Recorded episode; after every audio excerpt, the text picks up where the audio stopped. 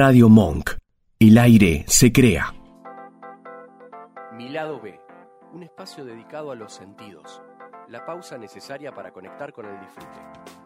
Una copa, buena música y la charla distendida alrededor del fascinante mundo de una bebida milenaria. Mi lado B, con B de vino. Martes de 19 a 20, en Radio Monk. Escuchanos en www.radiomonk.com.ar o descargate nuestra app, disponible en Play Store como Radio Monk. Radio Monk. El aire se crea. Bienvenidos a Mi Lado B, un espacio dedicado a los sentidos. Dale, prepárate, vamos a disfrutar de un nuevo encuentro.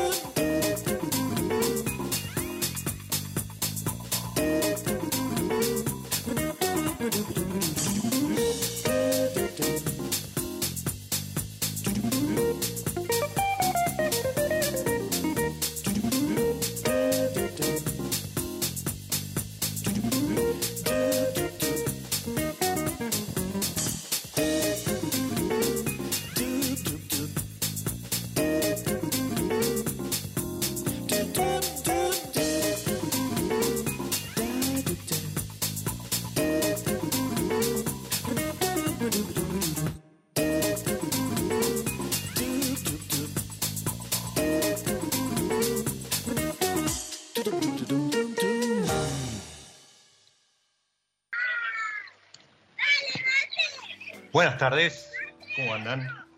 Bienvenidos a un nuevo espacio, un nuevo recreo para los sentidos. Mientras escuchamos a, espero pronunciarlo bien, Filior Andreasen y Calfayan haciendo Jazz Market. Tema del año 2006 del álbum Electrofan Swing. Para darle la bienvenida a,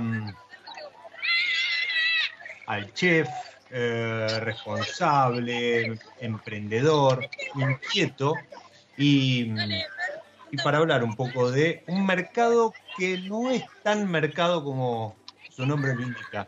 Bienvenido a mi lado B, Dante Liporache. Buenas tardes, ¿cómo están? Muchas gracias por, por la invitación. No, por favor, gracias a vos. Sé que está, estás complicado, se escuchan niños de fondo. Sí. Me comentó algo Sorren. Así que nada, agradezco.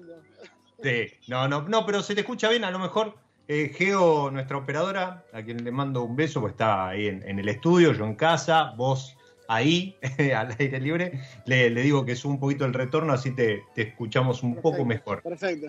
¿Eh? Pero nada, muchísimas gracias, perdón. Este, no, por favor, es un placer. Bueno, bueno, bienvenido, bienvenido a mi lado B. Y, y decía que mercado de Liniers, que no es tan sí. mercado, ¿no? Si bien hay un homenaje por detrás. ¿Cómo, es eso?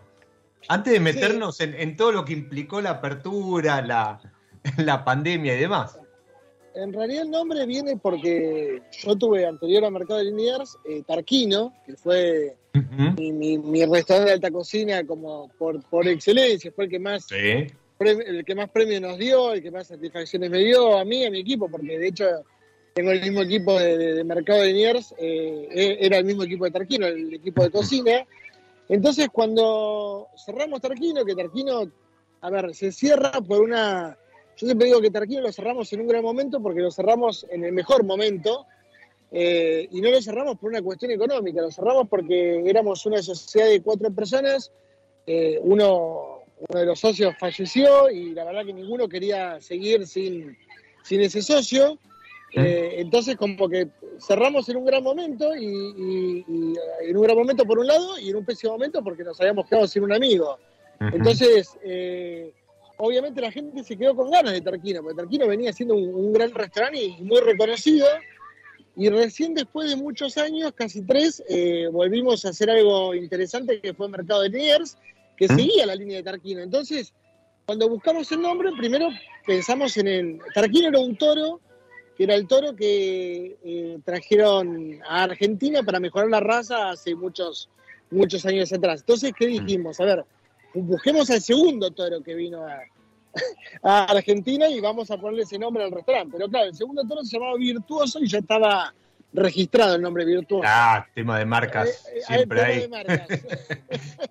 y ahí empezamos todos con una, una- una- una- a ver, a, a pelearnos, a ver, tenía que ser algo que, que sea, eh, eh, que tenga alusión a, a la vaca, al campo, al mercado de hacienda, pero no, no, no sabíamos bien qué qué. Si a uno se le ocurrió el mercado de Liniers, a mí me gustó, pero dije, pero es muy largo. Eh, Viste que, que- que- uno, a ver, eh, busca nombres que sean pegadizos para también para el público. Eh, pero al final fue por, nosotros somos tres socios y por votación, hacemos todo por votación. Y bueno, eh, ellos dos votaron que sí, yo que no, eh, pero quedó marcado de Liniers y la verdad Bien. que eh, fue un golazo, porque al principio yo dije, este nombre no, no, no va a quedar, no le va a quedar a nadie, y hoy todo el mundo habla de mercado de Liniers. Y la gente todavía, todavía nos pasa, lo único que nos pasa es que algunos se van a Liniers a comer. y Eso, de eso la- iba a decir. O sea, mercado de Claro. Liniers que no es mercado y tampoco queda en Liniers. Tampoco queda Liniers, sí, que es, es un restaurante de alta cocina y queda en Palermo. Exactamente. Exactamente, ahí en Gorriti al 6000, ¿sí? Y Correcto, ese mil. Como siempre digo, este, lo, lo pueden seguir, lo pueden, más, más allá de seguirlo a, a Dante, lo pueden localizar en Instagram y empezar a deleitarse Sí. de la imagen en arroba mercado guion bajo de. Exactamente. Exactamente. Y el logo es muy, muy de, muy de hacienda, muy, muy taurino Sí. también, ¿sí? Es Y ese. vos sabés, vos, vos Sí. sabés que el logo también tiene una historia, porque, mm, a ver, mandamos obviamente al, al diseñar y nos, el que nos gustó fue el, el actual, el que, que vos decís. Y vos sabés que un día un periodista me dice, che, qué bien el logo, qué bien que lo pensaron, porque claro, es la D y la L, de Dante Liporace. y nosotros, si vos ves los cuernos, realmente son una D y una L. Exactamente, si pones el logo en vertical te queda En vertical. exactamente. Nosotros en la vida pensamos que eso era. Vos dijiste, ok, vamos con Mercado Linier, pero el logo es mío. Vos sabés que cuando nos hicieron la nota, claro, el tipo hacía énfasis en eso y nos hablaba, y yo no entendía mucho hasta que, mientras hacía la nota, me puse a mirar el logo. Y claro, se la seguí y dije, claro, sí. Pensamos en que sea, que tenga algo que ver conmigo, con el chef. No tenía nada que ver. La verdad que fue de casualidad, pero bueno, viste esas casualidades que quedan bien. Perfecto, quedó aparte como la firma de autores, como La firma de autor, claro, claro. Exactamente, exactamente. Y, y además de, de la historia que cuenta eh, Dante de, de Mercado acerca del nombre, bueno, la sociedad, eh, Me- Mercado Liniers que sucede a Tarquino y que sucede a Moreno, que fue Moreno. un poco el primer, el primer proyecto fuerte eh, propio de, de Dante en, en Argentina, en Buenos Aires, después de, de su, de, de dar la vuelta al mundo y, e incluso llegar a trabajar con, con el enorme eh, Fernán Adrià. Pero Sí. todo esto, todo este desarrollo de marca, de nombre y demás, queda todo listo para abrir en marzo del año pasado. Sí. O Sí, la sea, verdad que sí. Impresionante. alguien dijo, dejémoslo abrir, así cerramos todo.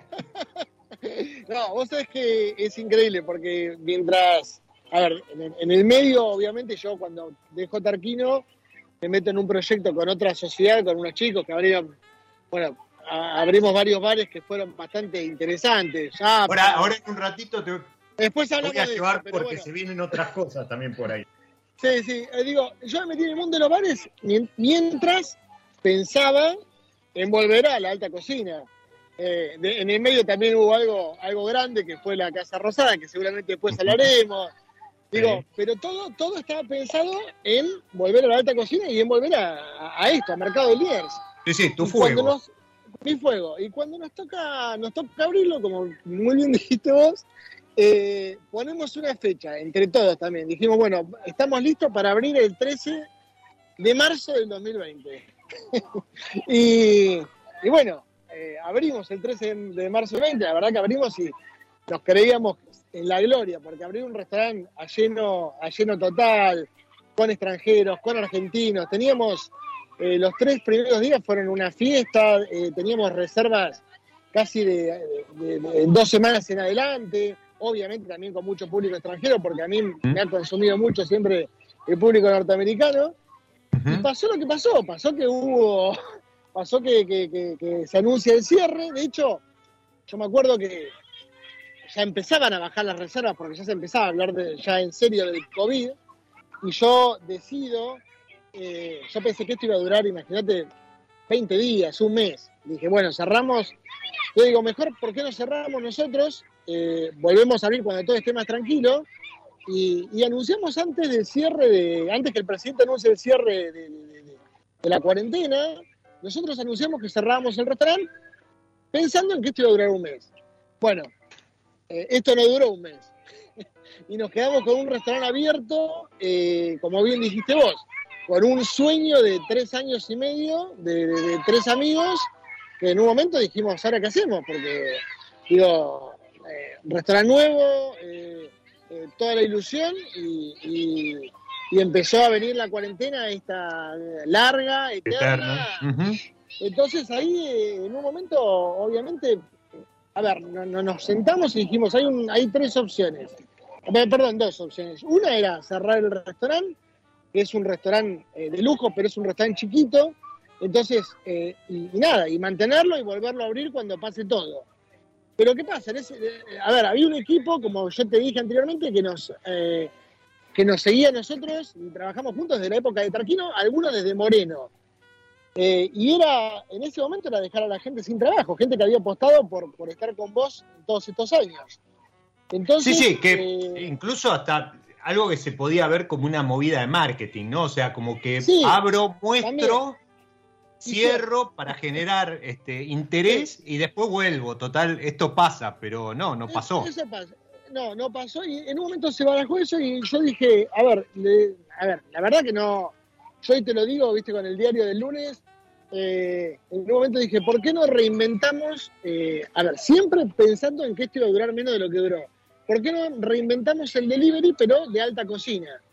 O sea, eh, entonces, eh, obviamente que los platos vayan eh, al vacío, después obviamente fue una movida que hasta me, podría jactar de que la inventamos nosotros, porque después empezaron todos a hacer delivery al vacío, pero nosotros fuimos los primeros que lo sacamos, los primeros que lo anunciamos, me acuerdo que un día importante nos sacó como una cosa novedosa. Sí, o sea, te llegaba a tu casa una bolsa de vacío con una preparación bastante sofisticada que obviamente vos no podías hacer en tu casa. Eh, y obviamente cuando vos pensás, eh, ahora ya no, pero cuando vos pensabas en delivery, lo máximo que se te ocurría en, cuanto a, a, algo sofisticado era el sushi. No era un, restaurante de alta cocina en tu casa. ¿Y qué? Y a ver, y aparte de todo eso, nosotros teníamos un sommelier, teníamos camareros, teníamos todo el mundo por ejemplo, cuando vos llamabas para pedir el delivery en el mercado de bienes, te atendía el sommelier y te hacía toda una, una introducción a, por qué el plato, a cómo estaba hecho, a cómo tenías que regenerarlo, a qué vino podías eh, comprar para maridar ese plato. Entonces, se nos empezó a hacer un negocio de delivery de alta cocina que no existía y que la verdad que nos empezó a ir muy bien. Eh, muy bien en el sentido, para mí, si yo te digo muy bien en la pandemia, fue no haber cerrado, haber pagado todos los sueldos y haber pagado las deudas de un restaurante que recién eh, se abría. Eso ya fue, obviamente no, no, no, estamos hablando de ganar guita, pero... No, no, no, está claro, pero sí, sí. Sí, sí, pero, pero no ir para atrás, no, no retroceder en cuanto a, lo financiero. Y, esto que vos mencionás, eh, hoy, hoy ya la realidad es otra, si bien no es prepandemia, muchos este, celebraron este fin de XXL por, por el tema de, del movimiento y demás, pero la realidad es que eh, en ese momento, tal como vos lo, lo explicás, se empezaron, el, que más o menos likeaba alguna foto en Instagram, te empezaron a aparecer publicidad en esto del algoritmo, te empezaron a aparecer publicidad de máquinas de cerrado al vacío, de, insumos. ¿Por qué? Porque era algo que empezaron a, salir y la realidad es que yo eh, lo celebré porque lo consumí y, y todos los restaurantes, incluso algunos armaron tipo despensa, no sé, eh, a, restaurantes que te vendían el carbón o la leña. Exactamente, sí, sí. Eh, fue, la verdad que fue increíble. Yo siempre digo que el argentino, eh, hay que agradecerle mucho, viste que nosotros, los cocineros, siempre uno antes decía, bueno, sí, tenemos el público extranjero, que es el público que nos, que nos salva. Yo siempre digo, después de todo esto hay que agradecerle infinita y eternamente al público argentino, porque obviamente el que consumía era el argentino, a todo Mirá, estas, lo que estas- pasó- estas cosas. lo que pasó acá en Buenos Aires, en Mendoza, por ejemplo, que el mendocino no era de consumir local porque obviamente eh, los precios estaban más orientados a, a- a- obvia- tenían tres vuelos eh, por semana que venían directo Por de Brasil semana. a Mendoza, entonces eh, era otra realidad. Se volcó automáticamente a consumir producto local. Y esto Sí, que vos mencionás sí, sí. y que estamos charlando, creo que no se vivió en ningún otro lugar del mundo. O sea, yo siempre cito el caso de, por ejemplo, Sudáfrica, donde se prohibió la venta y comercialización no de bebidas alcohólicas en general, puntualmente de vino, o sea, uno de los principales productores de vino, este, donde tuvieron que salir críticos internacionales a bancar y, y a, y a solidarizarse promoviendo la- el consumo de vino sudafricano en el extranjero. Eh, pero esto del delivery de alta gama, yo no, no- no sé si vos tenés contacto con, con otros lugares de- del mundo, con otros colegas, si se dio. Yo creo que No, fue único. No, mirá, yo tengo muchos amigos, bueno, tengo amigos en Europa y tengo amigos en, eh, por- más que nada en Estados Unidos, en New York, ¿no? Por el tema que ahí es donde se mueve realmente la gastronomía. Y cuando yo les contaba lo que estaba pasando acá, lo que estaba pasando en Argentina, no lo podían creer porque el tipo me decía, mira, yo la verdad que no... A ver, hubo gente en New York eh, que nos empezó a nosotros los argentinos a copiar el delivery al vacío. Que el vacío no es un invento nuestro, es un invento francés de hace del año 70, digo, pero nosotros empezamos con esto y después me, acuerdo que un amigo me dice, che, esto que estás haciendo en, en- acá lo empecé a hacer ahora en Manhattan. Dice, y estamos vendiendo, pero no estaban vendiendo como vendíamos nosotros en la cantidad. O sea, el público argentino, es lo que decimos, se volcó de una manera increíble. Perdón, y, y sí, sí. yo recuerdo algún, algún local, eh, valga la redundancia, local, sí. donde en algún momento llegó a ofrecer este tipo de producto, esto pre-pandemia.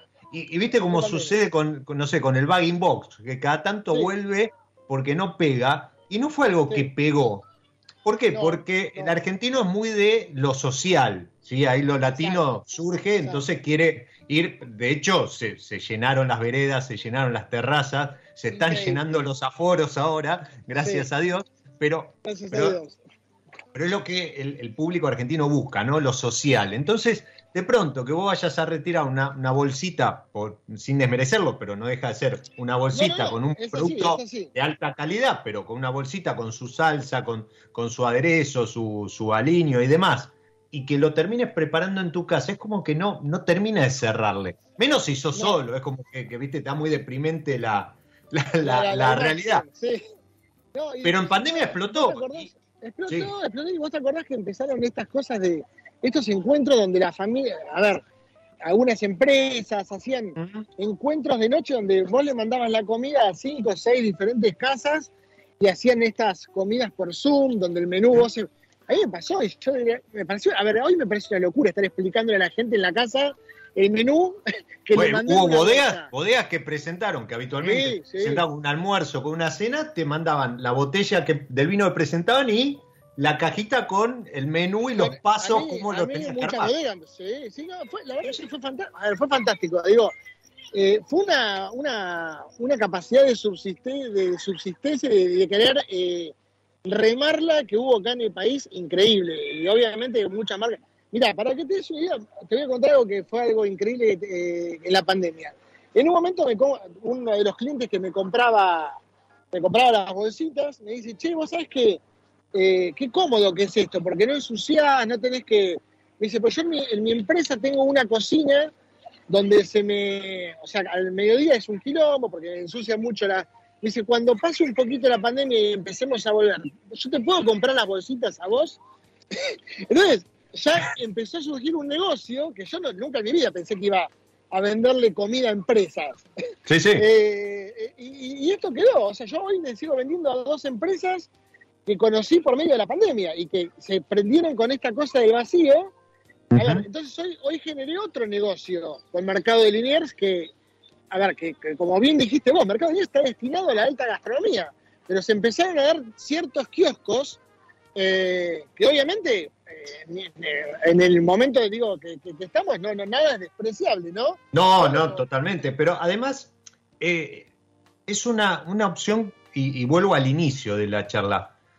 El, delivery de alta gama llegó para quedarse. A ver, yo creo. No digo como negocio, pero sí como, como kiosquito, digo, como alternativa a. Digo, llamo. Llamo este, un sábado, ponele, llamo a Mercado Liniers un sábado a las 6 de la tarde. No, mira, tengo todo cubierto. Y, pero eh, yo quería hoy un platito del Mercado Liniers. La, la, palabra que usaste fue la correcta. Llegó para quedarse como un kiosquito. Más de, la alta. A ver, te digo, el otro día, por ejemplo, yo tenía un plato, para, para darte un ejemplo. Eh, en el medio de, la pandemia teníamos unas ostras, que vendíamos ostras, ostras con caracú Obviamente te llegaban las ostras envueltas en una bolsa con hielo. Por otro lado te llegaba el caracú que vos tenías que calentarlo. A ver, esto no era delivery hace unos años. ¿Quién iba a pedir ostras con caracú en la casa? y, mucha gente, como bien dijiste vos recién, que se quedó con eso de la pandemia y que obviamente a veces, por a ver, por suerte la gente se está volcando mucho los restaurantes y está volviendo mucho y, los está llenando. Eso es fantástico. Pero Está el tipo que un martes, un lunes dice, che, tengo ganas de hacer algo en mi casa, invitar a dos amigos, y en lugar de comer algo, dice, quiero una entrada de ostras con tueta. Y es una locura, pero hoy está, hoy existe. A mí me siguen comprando ese tipo de, productos. Y hoy, como decimos, hoy tengo el, tengo el kiosco del delivery de alta cocina, que aunque no tiene el volumen que tenía en plena pandemia, lo sigo moviendo. Tengo las dos empresas que me compran eh, las bolsas para que coma el personal y después soy un restaurante de alta cocina.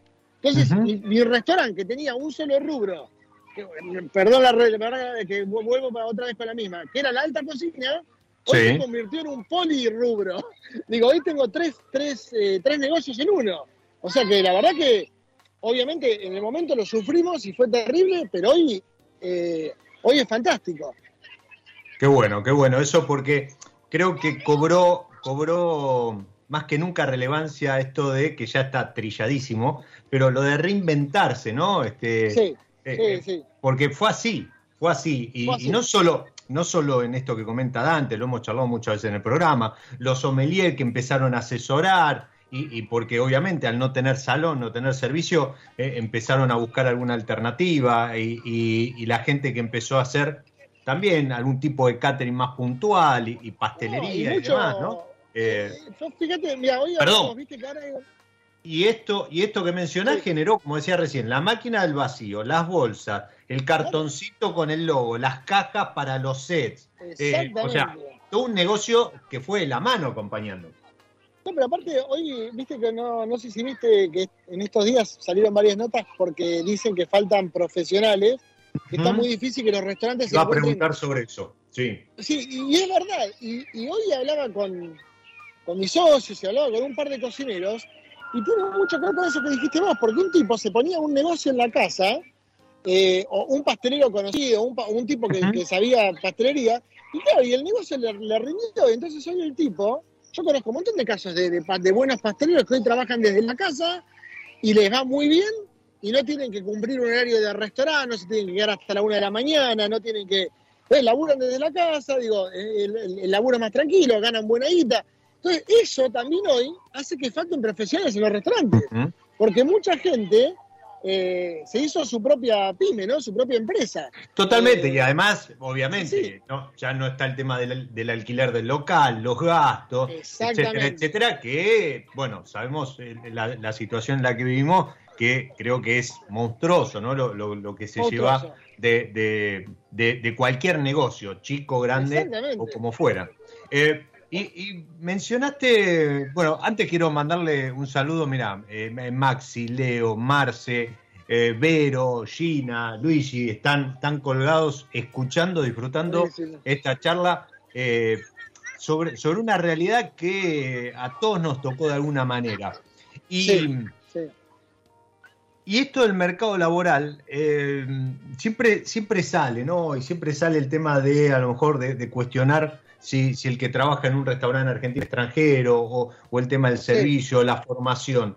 Eh, yo siempre lo, veo como este tipo de situaciones como una oportunidad, ¿no? O sea, así como resulta una oportunidad para aquel que a lo mejor trabajaba en salón, en servicio o, en alguna brigada y hoy tiene su este, propio emprendimiento, creo que también es una oportunidad para aquel que no podía encontrar su lugar porque el mercado estaba a lo mejor abarrotado. Eh, ¿Vos crees Totalmente. que el, el- ese, el momento para aquel que estaba buscando engancharse, entrar a la gastronomía, entrar al servicio, este es el momento de... Sí, sí, sí, sí, estoy seguro. Estoy seguro porque, de hecho, eh, a ver, va a haber un. Te voy a, te lo voy a, te voy a dividir en dos la, la respuesta. Primero, yo creo que ahora se va a venir un boom gastronómico. Ya, ya- ya- como te digo, ya el argentino está llegando a los restaurantes. Ahora, Sí. cuando, cuando se abra el turismo, con los precios que tenemos, eh, somos una plaza, pero hiper competitiva. Digo, con, con restaurantes de calidad que, que afuera te, te, te- te costarían el triple. Entonces, la gente, obviamente, nos vamos a convertir en un, en un destino gastronómico interesante. Eso seguro. Y aparte, hay una nueva, va, va a haber una nueva modalidad de todo esto. Yo, por ejemplo, te decía, a mí me está costando mucho conseguir pastelero. Y Sí. estoy abriendo dos o tres restaurantes de acá a fin de año. Ujú. Entonces, por ejemplo, yo en Tarquino tenía dos pasteleros. Uno sigue trabajando conmigo en Mercado de Liniers. El otro pastelero, que es un tipo que trabajó seis años al lado mío, que me conoce y lo conozco mucho, se abrió un emprendimiento propio. El tipo tiene panadería y tiene eh, y te hace los postres que vos le pidas que te haga. Bien. Entonces, ¿qué pasa? Yo ahora estoy abriendo un restaurante, no consigo pastelero. ¿Qué hago? Llamo al tipo este que yo sé que es fantástico porque lo tuve laburando seis años conmigo y, y le digo, che, mira, eh, Nicolás, eh, necesito que me hagas estos dos tipos de panes y que me hagas estos tres o cuatro tipos de postres para el restaurante que voy a abrir. Yo le paso la receta al tipo y ya me olvido. Y tengo un empleado, y tengo un, em- yo tengo un empleado menos, tengo menos cargas sociales, tengo Sí. menos juicios. Sí. Entonces, y ya le estoy dando eh, trabajo a él, que él sí agranda su empresa, porque él sí contrata gente, o sea, obviamente es, la contrata de otra manera, no importa cómo, digo, pero el tipo está generando una empresa que ya me- le venda el restaurante. Entonces yo bajo la cantidad de personal, que es un tema siempre, Sí. tengo un tipo que, me- que- que es un pastelero increíble eh, y, y- y estoy, ter- est- ¿qué hago? Empiezo a tercerizar en los restaurantes. Ujú. Eso me pasó a mí hace muchos años en, en New York. Hay un chef muy conocido que es eh, David Chang, seguramente lo, lo, lo- Ujú, lo escuché sí. nombrar. Y me acuerdo que un día voy a comer a Mediático David Chang- también él. Mediático, muy mediático. Voy a comer a David Chang y me acuerdo que como unas... eh, A ver, de- de los 10 platos que comí, tres eran fantásticos y le comento al jefe de sala y me dice, le digo, che, qué bien hecho que están estos ñoquis japoneses, ¿dónde los hacen? Y me dice, los compramos en el barrio chino. y, estamos hablando de un restaurante que tiene tres estrellas en New York Times. Y ahí yo en ese momento, que eso fue hace muchos años atrás, dije, uno a veces, a ver, en un mercado de Liniers yo tengo la obligación de hacer todo, porque, la- porque tiene que ser un restaurante muy artesanal, es muy de alta cocina, muy de nicho y la gente va a buscar eso. Pero si yo abro otros restaurantes, digo, y, y el pan no, no tengo el tiempo o no tengo la- el personal para hacerlo, ¿por qué no se lo voy a comprar a un tipo? Sí, un o a lo mejor el lugar no tiene el perfil, ¿sí? A o lo no tiene mejor perfil. vos decías, y, y de vuelta, insisto, dentro de un ratito vamos a estar hablando de, por ejemplo, Bar Harbor, que va a ser algo Claro. monstruoso. Digo, no tiene el perfil. Entonces, que No, la pastelería o la, o la panadería de Bar Harbor sea tercerizada, al cliente no le va a molestar, ¿no? Digo, no le va a sumar, No, no, no, no. eh, No, le va a hacer ruido. No le hace ruido porque aparte la receta al panadero se la doy yo. Además. O sea, el tipo hace lo que yo le pido. Y mirá lo que te digo. eh, Y para ese Sí. panadero, ese pastelero que a lo mejor está en su casa, en un garaje, en un localcito, no a la calle y demás, le resulta Sí. incluso más fácil, eh, que es algo también que muchas veces alguien dice, bueno, pero no tengo experiencia, no puedo entrar y demás, le va a resultar Sí. mucho más fácil capacitar puertas adentro que a lo mejor en una cocina como, digo, Mercado Liniers o como cualquier otra donde la, la velocidad, el ritmo, la exigencia Es- puede llegar a ser otra. Entonces vos ser- to- necesitas gente que ya venga con el timing, ¿no? Eh, es lo que yo le explico muchas veces a la gente cuando te dice, bueno, pero te, te mandan 100 currículums. Digo, lo que pasa es que yo de los 100 currículums, a ver, el- eh, eh, vamos al ejemplo, en Bar Harbor yo puedo tomar gente que no tenga tanta experiencia, porque porque no necesito explicarle platos tan complicados a la gente, porque No, la seguro. experiencia es otra cosa, es ir a un lugar donde va a haber algo temático. Ahora, el mercado de Liniers es un lugar donde la gente, eh, donde yo tengo, necesito que entre un pibe y que el tipo sepa, si yo le digo hacer una espuma de tal queso, entienda de qué le estoy hablando. Eh, no, no, no, no tenga que explicarle ni qué es un sifón, este, ni cómo esto- se carga. Esto, esto lo hablamos siempre con, con- con un gran amigo, Luigi, que creo que te conoce de, de un café que hay ahí en Libertador y Coronel Díaz, este, más de una vez Sí. me, me comenta que, que se pone a hablar con vos. Y, y es algo que incluso en servicio no se entiende mucho, pero que, que es una realidad. Eh, y, y se entiende, ¿sí? dentro del contexto se entiende y, y la realidad es que cualquier empresa a veces pide Sí. por la tarea que vas a realizar, un junior, un pasante, y a veces para determinado puesto, sin necesidad de ser un puesto jerárquico, te va a pedir alguien con experiencia. ¿Y por qué? Y porque, ¿sabes qué? Yo tengo que salir con este proyecto hoy, no, no tengo tiempo o margen de, de capacitación o de training. Exactamente. Y, y los resultados a mí me los empiezan a pedir hoy más un minuto. Así que. Yo, por ejemplo, escúchame. decimos, el mer- sí. Decime, sí. No, no, ¿Mercado? lo que decimos, yo Mercado Libre no tengo tiempo de, no tengo tiempo físico ni, ni de ponerme a explicarle nada a la gente. Ahora, si vos vas a trabajar a Uptown o a Bar Harbor, eh, te aseguro que el, el chef que esté a cargo va a tener tiempo de explicarte porque es mucho más simple lo que tiene que, lo que tenés que asimilar. Acá hay todo un concepto de gastronomía que ya tenés que venir con una base. Por eso es más, más complicado. No, se entiende, se entiende perfectamente. A ver, yo estoy mirando la hora, son y media, creo que vos tenés que resolver algún tema ahí, alguna cuestión puntual. Hacemos una pausa, Dale, dale. hacemos una pausita, mandamos algo de música, que por lo general yo estoy acompañando la charla con un Mercado Liniers Cabernet Franc, que creo, por el corcho, esto es de... ¿Quién, quién tiene la enología? ¿Bernie? Bo- Bonila. Bonila, Era, exactamente. vos, exactamente, bien, mira, el otro día hice un vivo con él, eh, por, por el, por el este, vino de elegante que también estuvo ahí detrás. Sí, Eh, sí, estuvo detrás. Exactamente. Bueno, hacemos una pausa, ¿sí? Acompañamos la pausa Perfecto. siempre jugando con, los, con las variedades de San Felicien. En este caso elegí ese corte bien francés de Cabernet Merlot con un tema de Dimitri from Paris. Escuchen.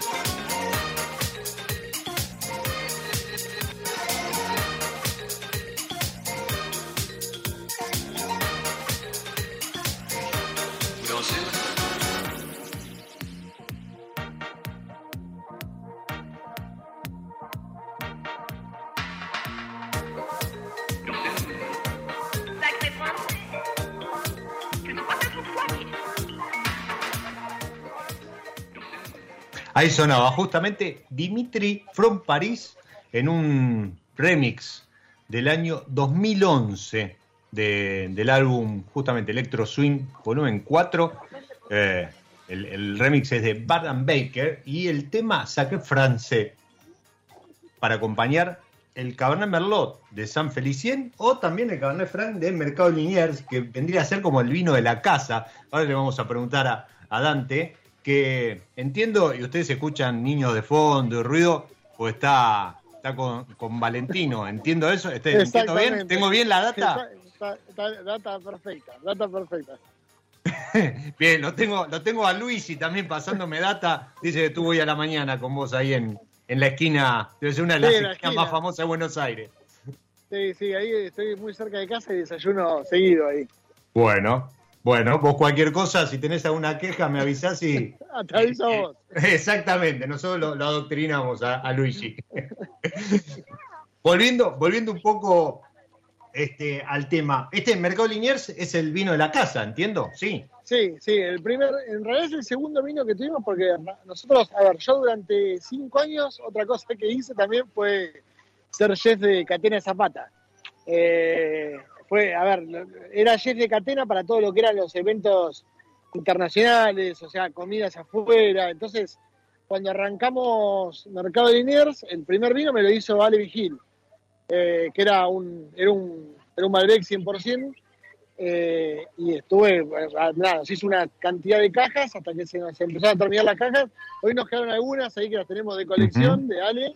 Bien. Eh, y después cuando yo dejé de trabajar para Catena, eh, obviamente hablé con, con, con, la, con, con Bernie, con, con la gente de Alba en los Andes, y empezamos, a ver, queríamos cambiar el Malbec, queríamos traer otro, otra cosa, y la verdad que estábamos con ganas de un Cabernet Franc, y nada, eh, no- no- nos presentó la oportunidad de Alba en los Andes, conocimos a Bernie, que es un, es un crack, Un eh, fenómeno. y, nada, ahí, y ahí cambiamos. Pero, o sea, tuve, tuve la- el, el honor de tener, de que los dos vinos de la casa me lo hagan dos enólogos eh, increíbles.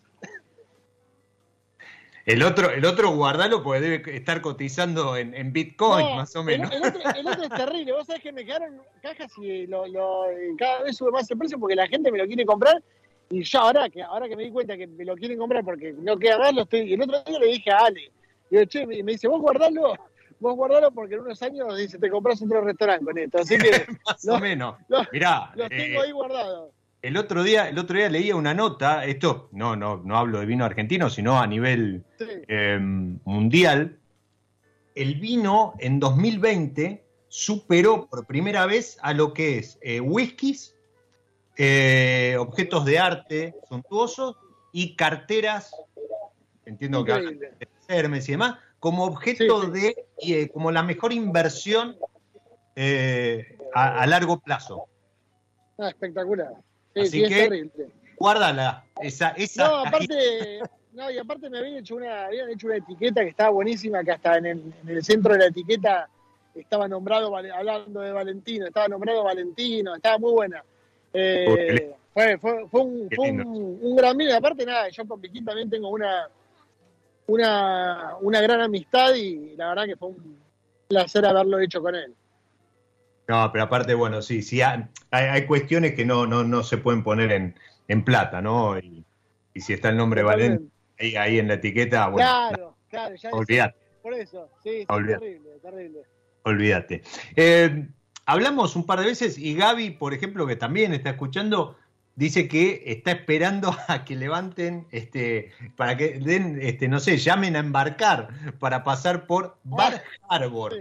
Pero Sí. Yo voy a nombrar ahí un par de cosas, ¿no? Pues vos hablaste, bueno, Uptown, que está Sí. ambientado, si no fueron, vayan, ¿sí? Es, es bajar al subte eh, de Carranza, pero a tomar algo. Nada más que ambientado en Nueva York. Y ahora, el señor con el que estoy hablando, junto con, con un estudio de arquitectura, ahora me va a contar un poco más, porque se dio todo medio de casualidad, eh, va, va a inaugurar un bar ambientado en lo que sería como un aeropuerto más bien de, de campo, ¿no? No un aeropuerto este, Un aeropuerto, sí, sí, de campo. Eso va a Sí, ser ver. Harbor. Pero hace un, rato, Sí, hace un rato hablaste de también ostras y se viene molusca, pero en, Molusca. en dos versiones. además, ¿no? Molusca, Molusca Buenos Aires y Molusca Pinamar. Bien. Sí.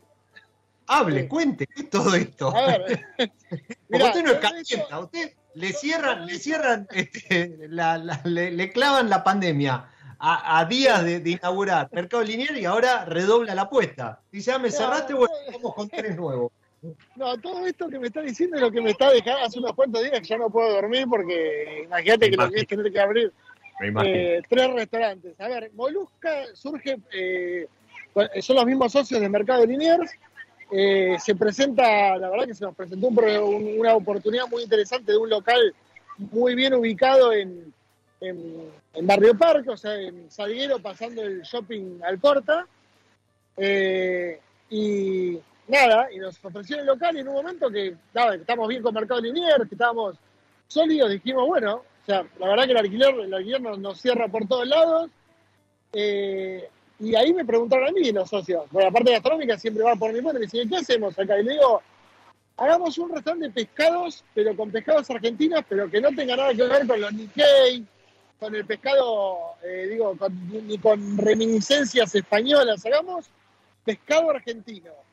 Eh, Que, eh, viste, como que desapareció en un momento de, de la plaza. desapareció. Había, había en- hace algunos años había un Sí, par y se sí. comía muy bien, pescado de río, bien hecho, sabroso y demás.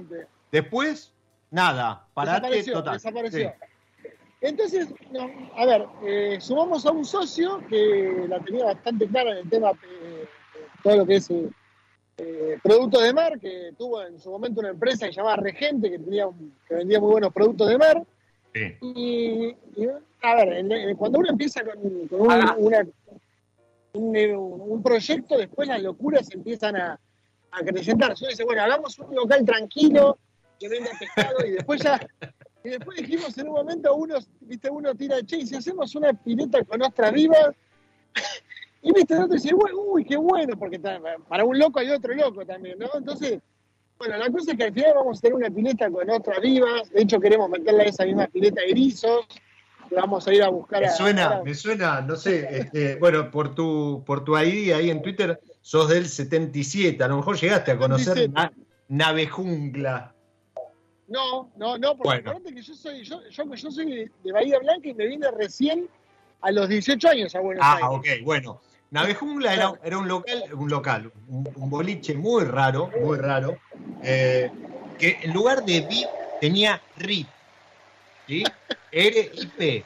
Y en el RIP Sí, las paredes estaban este, eh, llenas de peceras con pirañas.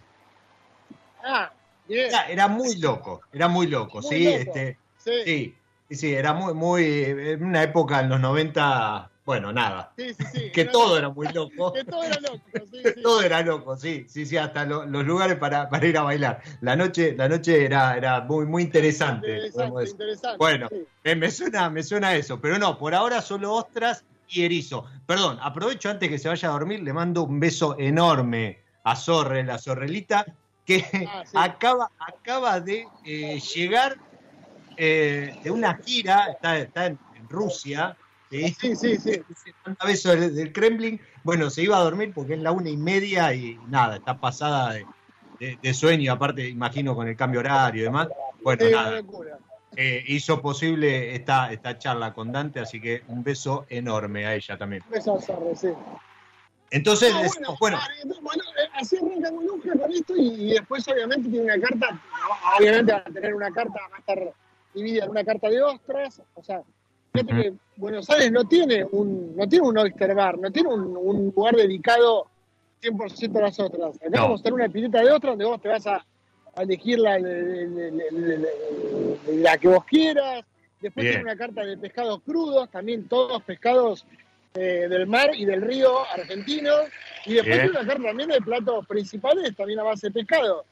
Eh, a ver, la verdad que el local eh, empezó como, como te digo, un local tranquilo y hoy ya es, eh, está, está tan lindo como Mercado de Liniers. Eh, está hermoso, tiene el techo pintado de azul como si fuera el mar. eh, está muy, muy, la verdad que está quedando muy bonito. Eso, bueno, como, Buenos Aires. eso es Buenos Aires. Bueno, cuando empezamos con el a construir el restaurante, este Molusca Buenos Aires, nos llama una empresa de Pinamar para decirnos que les gustaría, a ver, esto es muy loco porque una empresa te llama para decirle que le gustaría asociarse con vos en un proyecto que todavía no nació. ¿Entendés? Es, eh, eh, eh, Sí, era- Dante, me contaron que estás armando algo. Claro, así fue. Que también es muy loco lo que pasó con Mercado Lineal, porque Mercado Lineal se hizo famoso estando cerrado. Sí. O sea, sí, sí. Eh, son cosas que realmente que yo creo que toda esta locura es producto de la pandemia, que fue una locura. Entonces surgían, digo, un restaurante se hace conocido sin estar abierto.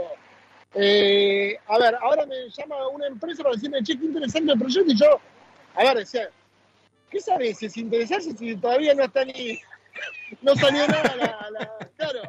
Pero bueno, la verdad que fuimos a ver, a ver, nos tomamos, plena pandemia, plena pandemia, eh, ¿te acordás cuando tenías que pedir permiso para salir de la ciudad? Eh, nada, Sí, para todo tenías que pedir para permiso. todo, exactamente. Me acuerdo que tuvimos que sacar un permiso para ir a Pinamar, entramos a Pinamar casi custodiados, que era, era- en la ruta íbamos solos, era plena pandemia. A ver, vamos a lo, a lo plena pandemia, piso de mercado todo roto, momento de agarrar negocios para el día de mañana, obviamente. Sí. Entonces, cuando fuimos a ver el lugar, la verdad que nos encantó, nos encantó, es un, está dentro del Hotel Las Playas, el, lugar, tiene un, tiene un patio estilo romano infernal, increíble, con una pileta, eh, y la verdad que el lugar era divino, lo que pasa es que había que hacerle muchas reformas. Entonces, bueno, eh, en ese momento también, eh, el alquiler era muy barato, porque ¿a quién, quién, quién carajo pensaba en el 2020 en apostar a, a un restaurante de lujo en la costa, ¿no? O sea, Totalmente. Eh, nadie. Y, y bueno, ahí nosotros dijimos, bueno, vamos para adelante con esto. Obviamente siempre con, con distintos inversores. Eh, somos tres que somos como los inversores y los creadores, pero después siempre tratamos de buscar eh, distintos inversores. La verdad que se, se nos hizo fácil. A ver, yo creo que todo esto se nos hizo fácil por, por el éxito que tuvo Mercado de Liniers, ¿no? O sea que, eh, a ver, yo, yo me pongo en la cabeza de la gente y digo, yo creo que la gente piensa, ahí pasó uno, ahí pasó un desubicado. Yo, yo- yo siempre digo, si la gente, la gente para mí piensa, si este tipo o estos tipos me tienen un restaurante exitoso en el medio de una pandemia, qué sé yo, apostemos a ellos, ¿viste? Yo creo que ya es, viene por ese lado. Algo, algo deben tener. algo, algo deben tener, o suerte, o qué sé yo, ¿viste? Entonces, la verdad que estos dos proyectos vinieron eh, 100% por el éxito del mercado de Liniers. Y yo creo que Molusca va a ser eh, un restaurante más que interesante porque va, eh, es como lo que dijiste vos hace un rato.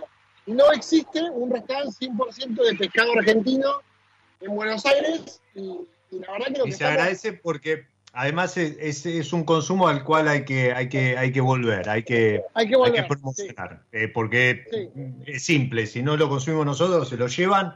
Eh, así que, gente, vuelvan a consumir pescado. Hace un par de, de semanas estuvo eh, Guille de, de Pescadería Querandí, le mando un abrazo. eh, y justamente hablaba, hablábamos de esta problemática, ¿no? Entonces, está bueno, porque aparte, eh, eso también después termina impactando en el precio. Entonces, nada, si hay poco, sale más caro, si hay mucho, si hay consumo, si hay rotación y demás, creo que nos beneficiamos todos. Así que, bueno, No, y hay un producto ahora que me puse a investigar, porque obviamente cuando decido abrir esto me pongo a investigar sobre pescado argentino. Y la verdad que ostras, erizos, todas estas cosas que uno no... Algas, porque eh, obviamente hay, hay un montón de productos de mar que no Sí, solamente pescado, hay algas, todas estas cosas. Y la verdad que es increíble y hay un montón de cosas que, como decís vos, se van para afuera y nos las estamos perdiendo nosotros acá. Así que está buenísimo, que nada, va, va- va revalorizar todo, todo ese tipo de productos. Y No, después, seguro. para terminar con lo de Molusca, eh, obviamente el Molusca Pinamar no va a ser eh, 100% eh, pescado como el Molusca de Buenos Aires. Ese va a tener un va a tener un poco, va, va a tener más, más, más cosas a las brasas, va a tener obviamente bastante pescado, pero también va a tener carne. No es tan eh, eh, dedicado, no, no, no va a estar tan dedicado 100% a los pescados, porque obviamente la gente en la costa, digo, no es tan fácil eh, conceptualizarlo cuando van por simplemente uno o dos meses, ¿no? Entonces, No, no, seguro, Tenés seguro. que darle más, tenés que darle más, eh, Ahí seguramente habrá algo, entre comillas, de mercado de Liniers, por ejemplo. Ahí habrá algo de mercado de Liniers. O algo más de lo clásico que, que ha sido Pero, siempre sí. tu, tu característica en cuanto a reinventar o, o- o redefinir lo, lo que son platos más tradicionales. Y esto va a ser un poco como un, una- un restaurante de playa totalmente reversionado, exactamente. Bien, Exactamente. bien, interesante, interesante. Eso todo Sí. es, o sea, tanto Molusca, Pinamar como Buenos Aires, 21-22, ¿no? O sea, 2021-2022. Sí, Molusca, Buenos Aires, eh, ahora a fin de mes, eh, Ya estamos está. con, con- contrarreloj. Yo creo Bien. que, viste que los restaurantes no se abren al 100% como vos querés, después los vas, eh, los vas tuneando. Así que esto va a ser más o menos así, pero yo creo que a fin de, de este mes quiero tenerlo listo, Bien. porque después... eh, Lo único que pido, lo, lo único que eh, brindo, pidamos que, que no vuelva ninguna, ninguna de esas cosas. No, son 15 días y volvemos. No, no, no, no, porque no, no creo. yo- a ver, después de las cosas que vimos, tampoco creo que haya mucho, mucho consenso para, para que se pueda hacer. Pero, No, no, y aparte, aparte hay, hay, hay, hay otros números, hay, hay otras cuestiones, hay otro contexto que, acompaña, sí, sí, sí. Y, y, y Pinamar, obviamente lo, lo tengo que lo tengo, lo tengo que abrir eh, más o menos para el 15-20 de diciembre. Perfecto, Eh, para, para temporada. que- Bien. Para la temporada, sí, sí, sí, para la temporada. Y, y o- ojo, no quiero que sea un restaurante. No sé si eh, yo estuve hablando con la gente de turismo de Pinamar, ahora cuando, ya que voy a abrir un restaurante ahí para informarme un poco.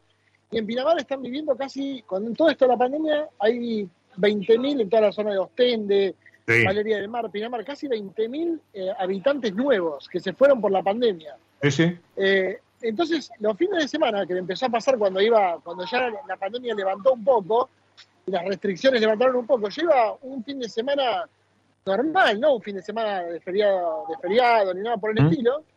Eh, y hay mucha gente el fin de semana comiendo en los paradores. O sea, hoy hay un público que los, por ejemplo, jueves, viernes, sábado y domingo, tenés un público, no te digo que se te va a llenar el restaurante, pero, pero que consume la costa.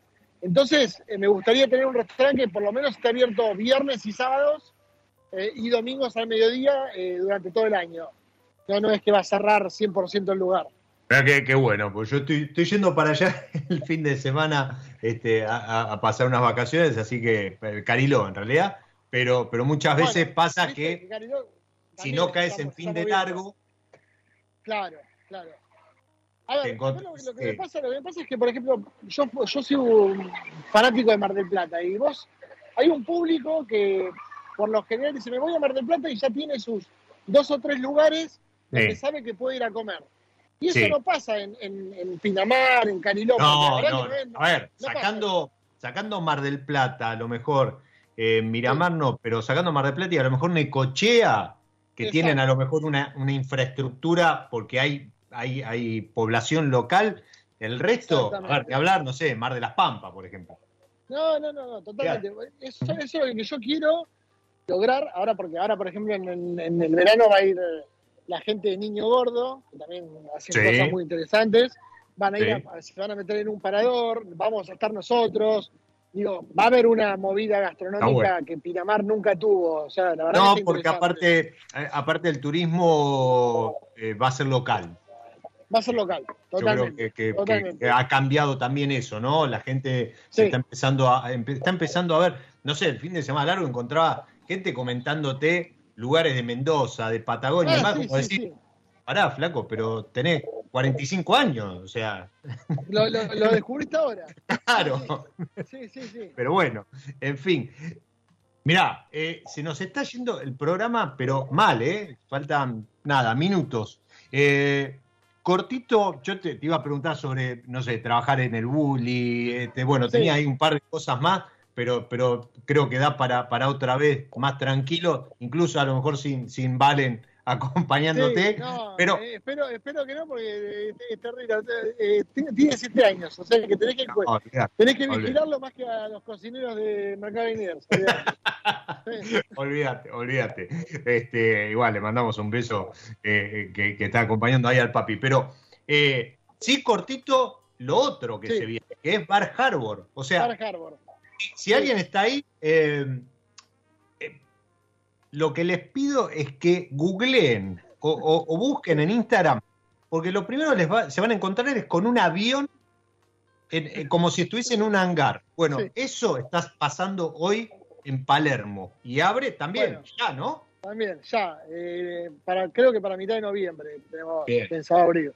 A ver, lo de Bar Harbor es, es casi lo que pasó con, con Molusca. Lo que pasa que acá fue el arquitecto. Cuando encontramos la terraza, dijimos, che, qué interesante esta terraza.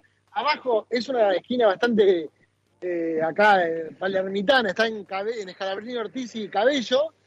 Y abajo va a haber toda una especie de polo gastronómico de comida más sencilla. Va a haber de un- una hamburguesería, una heladería, y arriba, ahí me llama un, un- un- un pibe que agarró todo eso y me dice, che, ¿qué hago con esto? Y cuando subo a la terraza no podía creer que en esa zona de Buenos Aires eh, exista esa terraza y que nunca se haya hecho nada. Era no sabes lo que es la terraza.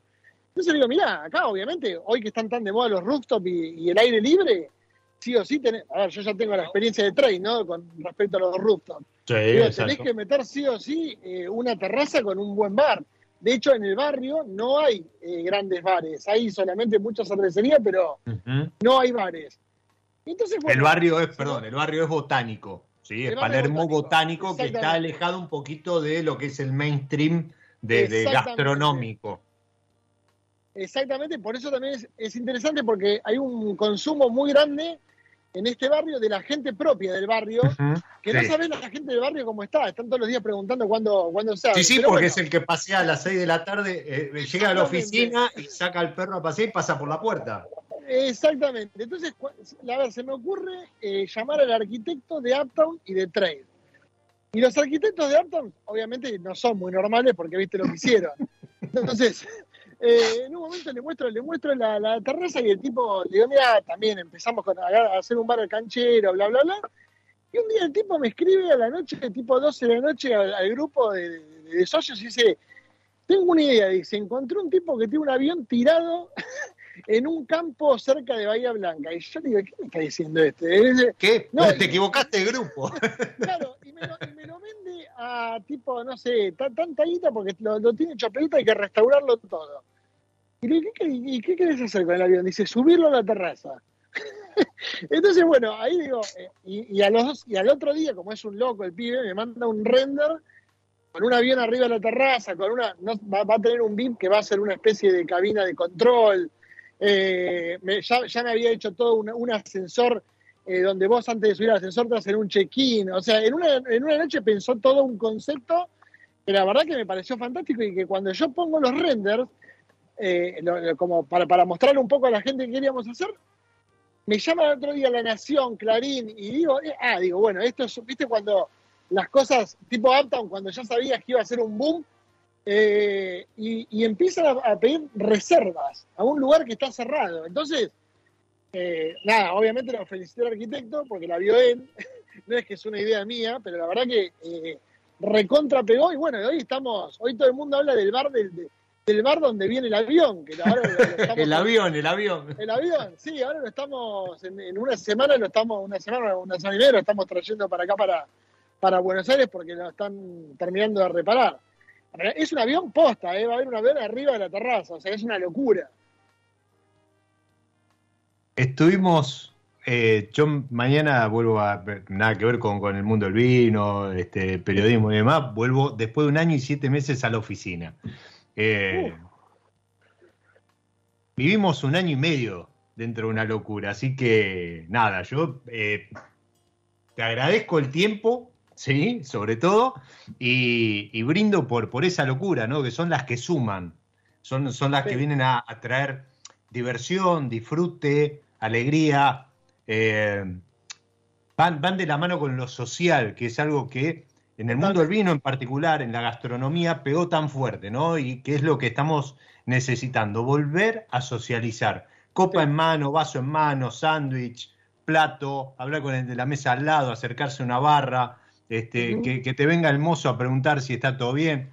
Ese es el tipo de cosas que necesitamos. Así que brindo por Mercado Liniers, brindo por el delivery de alta gama, brindo por Molusca en Cava o en Pinamar, brindo por Bar Harbor y brindo por eh, todo lo, que estás haciendo, por lo que hiciste y por las locuras que, vengan, ¿sí? Ojalá, ojalá, ojalá que sigan viniendo porque como decís, la- todo, todo suma para que Buenos Aires, digo, ahora después de una de algo tan difícil como lo que pasamos, vuelva a tener una, la vida, la vida gastronómica que se merece, tal cual, la vida gastronómica y social que se merece. Exactamente, exactamente. Dante, se nos fue el episodio. Te agradezco nuevamente el tiempo. perdón por- perdón No, no, por favor, la verdad, mirá, te digo la verdad, hasta faltando un minuto y Geo puede dar fe y alguna gente este, cercana estaba transpirando, pero salió programón. Así que muchísimas gracias por el tiempo, por, por, por prestarnos una hora de, de tus días que vienen siendo agitados, ¿sí? Y, Bueno, te prometo que a ser más, más tranquilo. bueno, pero a ver, la, la próxima, ya te digo, va a ser en la terraza al lado de ese avión. Ahí está, ahí está, me gustó. me gustó, Ahí va. Y a los que están ahí de- del otro lado, hoy más que nunca, les digo gracias por sumarse, por acompañar. Soy Diego Migliaro, este es mi lado B y como siempre les deseo que disfruten. Chao.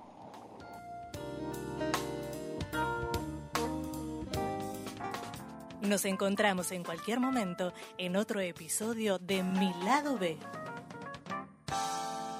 Radio Monk. El aire se crea.